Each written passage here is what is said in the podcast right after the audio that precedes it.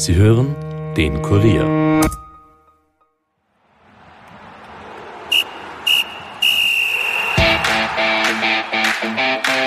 Am Donnerstagabend empfängt das ÖFB-Team Israel mit Teamchef Andreas Herzog in Wien.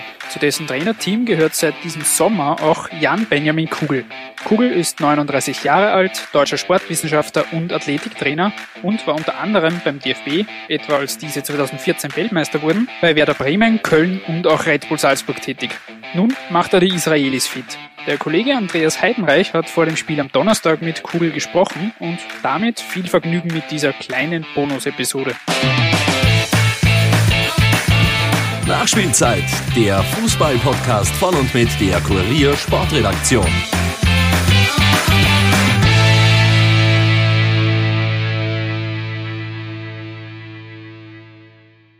Benjamin Kugel, Sie waren Athletiktrainer bei Werder Bremen, beim 1. FC Köln, beim deutschen Nationalteam. Unter anderem sind Sie da auch Weltmeister geworden oder haben Ihren Teil dazu beigetragen, dass die deutsche Nationalmannschaft Weltmeister geworden ist.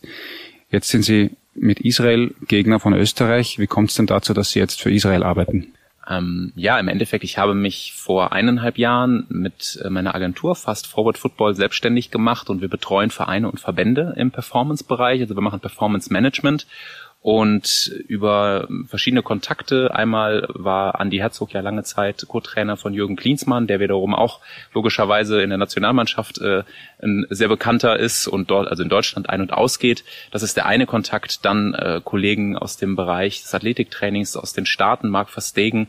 Ähm, auch dort drüber ist der Kontakt zustande gekommen. Dann haben wir uns zusammengesetzt im August, Anfang August ähm, im, in Wolfern genau, äh, in der Heimatstadt von Willi Ruttensteiner, haben uns dort getroffen, haben uns zu dritt an einen Tisch gesetzt und überlegt, okay, was, was macht Sinn, was könnte funktionieren und wo sind im Endeffekt Möglichkeiten, auf der einen Seite die Nationalmannschaft direkt zu unterstützen im athletischen Bereich, im Performance Management, auf der anderen Seite aber tatsächlich auch nachhaltig was für den israelischen Verband zu schaffen. Denn das ist neben der Tätigkeit bei der Nationalmannschaft auch eine meiner Aufgaben, dort eben langfristig Strukturen aufzubauen, in der Lizenzierung der Trainer im Athletikbereich mitzuarbeiten in Israel. Das wäre meine nächste Frage gewesen, wie genau Ihre Aufgaben aussehen. Das heißt, Sie sind nicht ausschließlich für die A-Nationalmannschaft verantwortlich. Genau richtig. Also die offizielle Bezeichnung der Position nennt sich Head of Performance. Das heißt, ich übersehe im Prinzip den Bereich Medizin, Athletik, Physiotherapie. Es geht darum, die Strukturen aufzubauen. Es geht darum, klare Übergabepunkte. Nehmen wir mal als Beispiel einen verletzten Spieler, der erste Zeitpunkt ist die Diagnose, wann und wie kommuniziert der Arzt an den Physiotherapeuten, wann und wie bekommt der Trainer die Information, solche Dinge zu regeln und zu koordinieren innerhalb der Nationalmannschaft. Natürlich, wenn wir hier zehn Tage zusammen sind, geht es in erster Linie um Belastungssteuerung. Und neben diesem Job bin ich dann eben auch in Israel immer noch einige Tage und mache Workshops für die Athletiktrainer dort und auch für die Fußballtrainer im Athletikbereich. Sie sind jetzt äh, seit Montag oder seit Sonntag in Wien, haben genau drei Tage Zeit, die israelischen Spieler fit zu machen für das Länderspiel am Donnerstag. Was kann man in drei Tagen überhaupt machen? Das gleiche wie mit jeder anderen Nationalmannschaft auch. Das ist natürlich wenig. Es geht, wie gesagt, um Belastungssteuerung. Das heißt, wir bekommen Spieler, gerade wir haben die spezielle Herausforderung, dass wir auch viele Spieler haben, die in ihren Vereinen nicht so viel spielen. Das heißt, es geht darum, auf der einen Seite sagen wir mal, eine gewisse Belastung auch zu produzieren, damit eine Vorbereitung da ist fürs Spiel. Dann haben wir Spieler, die viel gespielt haben. Aber das ist die Herausforderung mit jeder Nationalmannschaft. Man bekommt die Spieler natürlich von völlig unterschiedlichen Ausgangspunkten und muss dann schauen, dass man das auf den Tag X so zusammenführt, dass die Mannschaft vorbereitet ist fürs Spiel. Und darin besteht jetzt in erster Linie eigentlich die Aufgabe.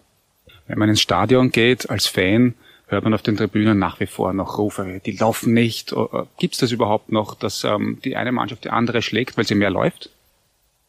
Also diese Laufdaten, die ja seit einiger Zeit erhoben werden, sind mit ganz viel Vorsicht zu genießen, weil das natürlich extrem großen Unterschied macht, wie ich schon mal alleine taktisch aufstelle als Trainer. Wenn ich natürlich eine Mannschaft habe, die jetzt in erster Linie auf Konter spielt und wenig auf Ballbesitz, dann habe ich vielleicht ein paar mehr intensive Läufe, aber dafür in der Gesamtdistanz nicht ganz so große Zahlen.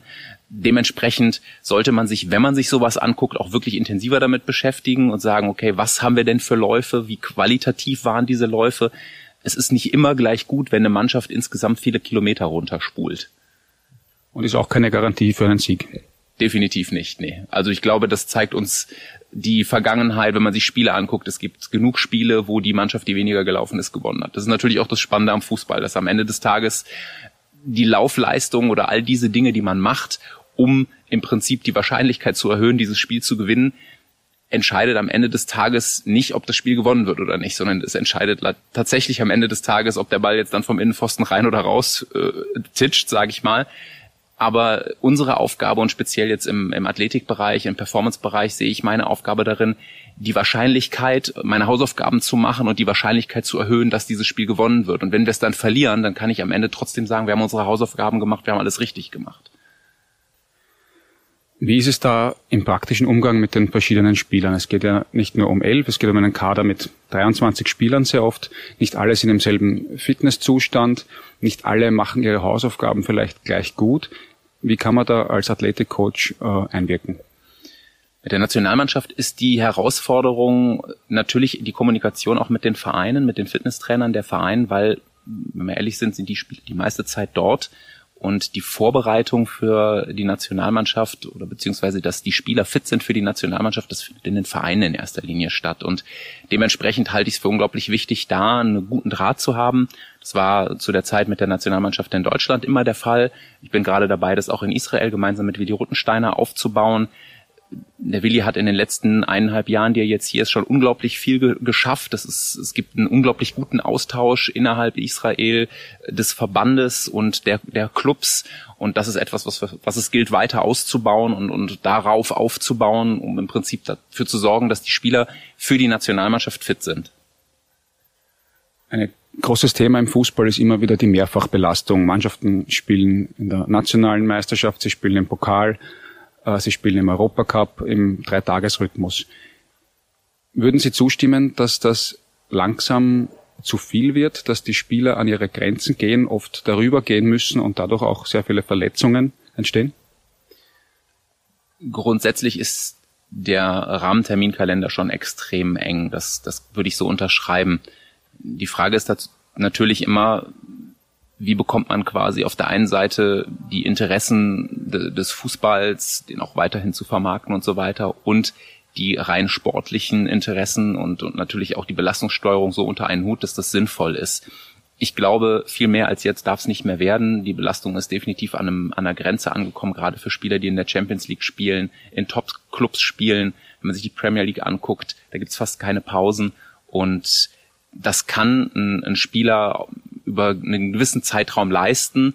Ich glaube, dass auch der mentale Faktor eine große Rolle spielt, weil diese Fähigkeit über so einen langen Zeitraum immer wieder auf den Punkt konzentriert und 100 Prozent zu geben, das ist etwas, was einfach dem, dem Sportler, aber auch dem Menschen unglaublich viel abverlangt. Das kennen wir alle aus dem beruflichen Alltag auch. Wenn wir jeden Tag immer wieder Höchstleistung abrufen müssen, ob das jetzt physisch oder psychisch sein sollte, ist einfach unglaublich anstrengend. Und da denke ich, muss man irgendwann mal einen Riegel vorschieben und sagen, so, jetzt braucht der mal eine Pause, sei es physisch, sei es mental.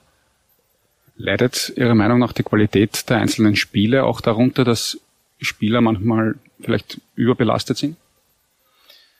Würde ich bis dato nicht sagen. Ich glaube, dass wenn ein Spiel, ein Spieler in ein Spiel reingeht, dass er auch einmal 100 Prozent gibt. Dementsprechend habe ich das bisher noch nicht gesehen, so ein Trend, dass ich jetzt sage, dass in den letzten Jahren durch die hohe Belastung die Spielqualität abgenommen hat. Nee, das habe ich noch nicht so empfunden. Das ist natürlich sehr subjektiv.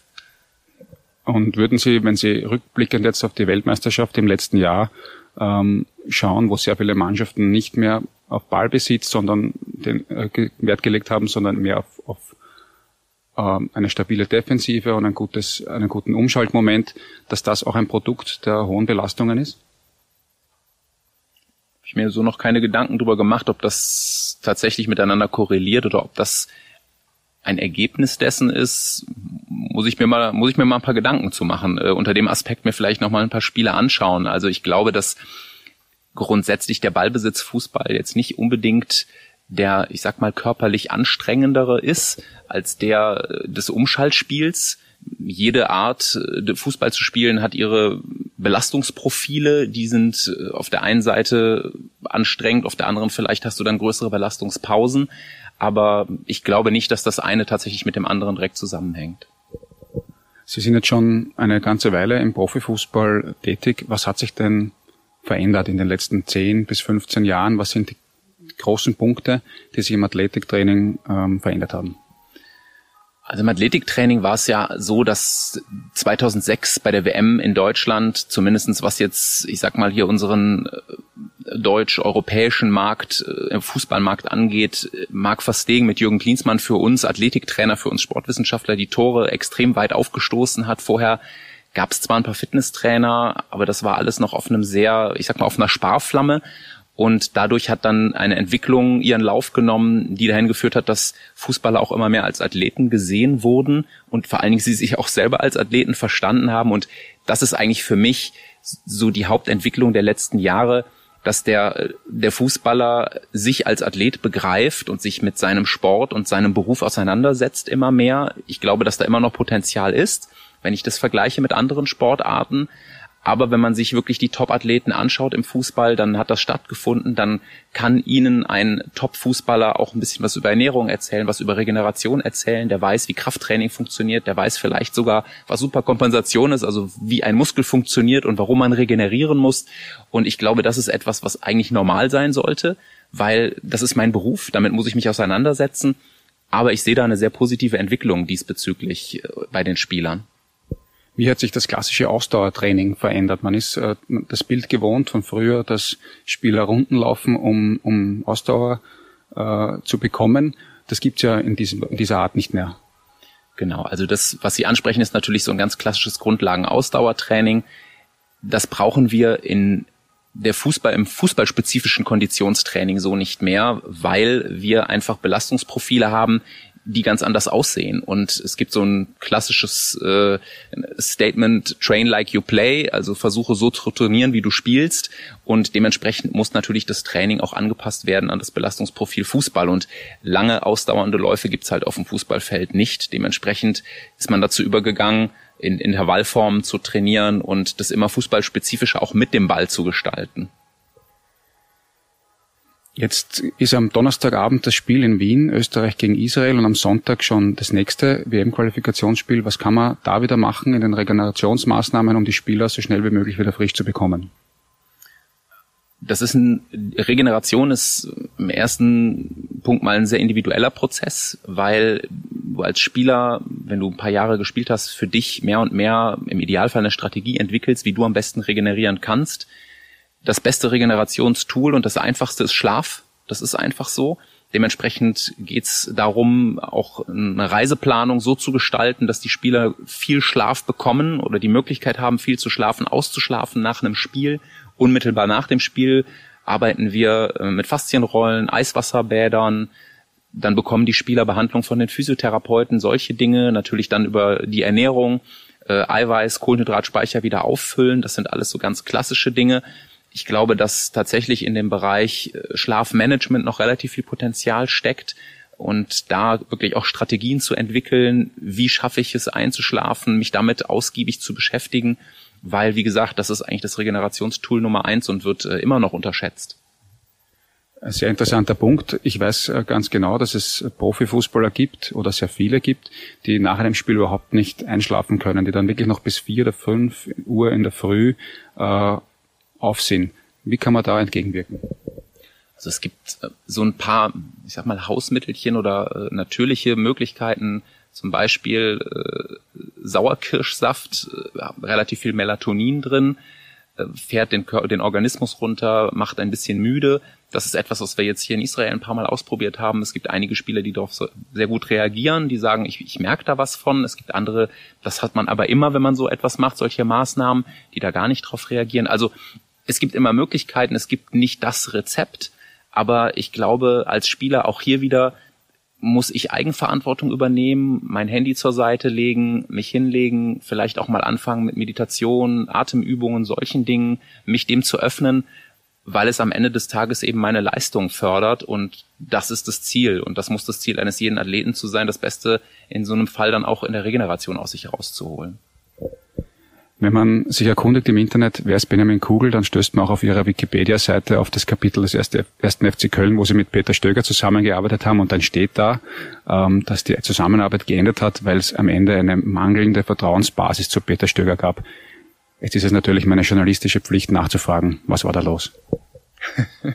Also das war eine wunderbare Zeit in Köln. Wir haben sehr, sehr lange, sehr, sehr gut miteinander gearbeitet und Sie sind auch lang genug im Fußball unterwegs. Sie wissen, wie das ist. Wenn es dann nicht mehr so richtig läuft, dann äh, werden viele Dinge, die vielleicht vorher funktioniert haben oder die vielleicht auch schon mal eine Zeit lang nicht so gut funktioniert haben, werden dann ganz groß. Und ich glaube, in so einer Situation gibt es niemanden, der, der, der keinen Fehler gemacht hat. Es äh, wird überall gesucht und am Ende des Tages schaue ich auf diese Zeit einfach nur sehr, sehr positiv zurück. Bin da unglaublich dankbar auch für das Vertrauen, was mir die ganzen Jahre gegenüber gebracht wurde und wir haben ganz viel geschafft. Am Ende ist es leider nicht so gut auseinandergegangen, aber ich schaue da eigentlich sehr, sehr äh, positiv drauf zurück und äh, ja, freue mich. Haben Sie in Ihrer Karriere als Athlet Athletiktrainer immer nur mit Profisportlern gearbeitet oder auch mit Hobbysportlern? Ich habe am Anfang, wenn, als ich angefangen habe als Athletiktrainer zu arbeiten, auch mit Hobbysportler würde ich nicht sagen. Also ein Profisportler ist ja in, in dem Sinne jemand, der sein Geld damit verdient, äh, seinen Lebensunterhalt. Ich habe mit äh, Triathleten gearbeitet, ich habe mit Kanuten gearbeitet, die äh, sehr, sehr erfolgreich waren, aber die natürlich noch einen normalen Job nebenbei machen mussten. Und ich habe auch eine Zeit lang als Personal Trainer gearbeitet, tatsächlich einfach mit äh, Menschen wie du und ich, die äh, ja etwas für ihre Fitness tun wollten, Managern und so weiter. Das habe ich auch eine Zeit lang gemacht. Ja, ist ganz spannend auch. Das würde mich interessieren. Vielleicht haben Sie abschließend noch den einen oder anderen Tipp für Hobbysportler, Menschen, die Vollzeit arbeiten gehen, in der Früh aufstehen, ins Büro müssen, am Abend nach Hause kommen, müde sind. Was kann man denn tun, um fit zu bleiben?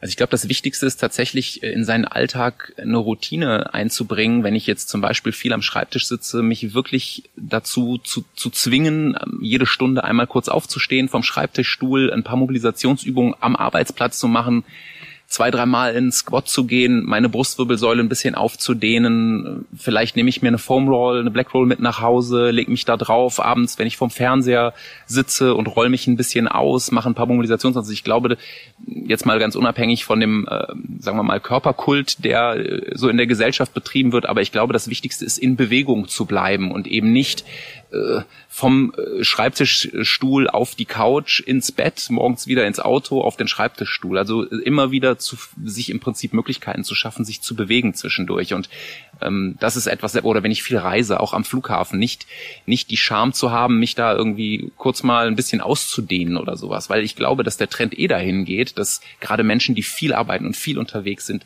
das versuchen irgendwo in ihren Alltag so zu integrieren und dann bekommen es halt andere mit. Ich finde das eigentlich sogar positiv, wenn ich jemanden sehe, der sich zwischendurch mal kurz irgendwo bewegt oder mal zwei, drei Squats macht oder sonst irgendwas. Ich finde das eigentlich, äh, ja, so eine, eine sehr positive Entwicklung. Herzlichen Dank. Sehr gerne. Das war unsere kleine Bonus-Episode vor dem Aufeinandertreffen zwischen Österreich und Israel. Wenn euch diese Folge gefallen hat, lasst uns das gerne wissen. Zudem sei euch noch unsere aktuelle Folge über das EM-Quali-Doppel, die Lage des ÖFB und die Stadiondiskussionen ans Ohr gelegt. Und damit wünsche ich euch noch eine schöne Woche und bis zum nächsten Mal. Ciao.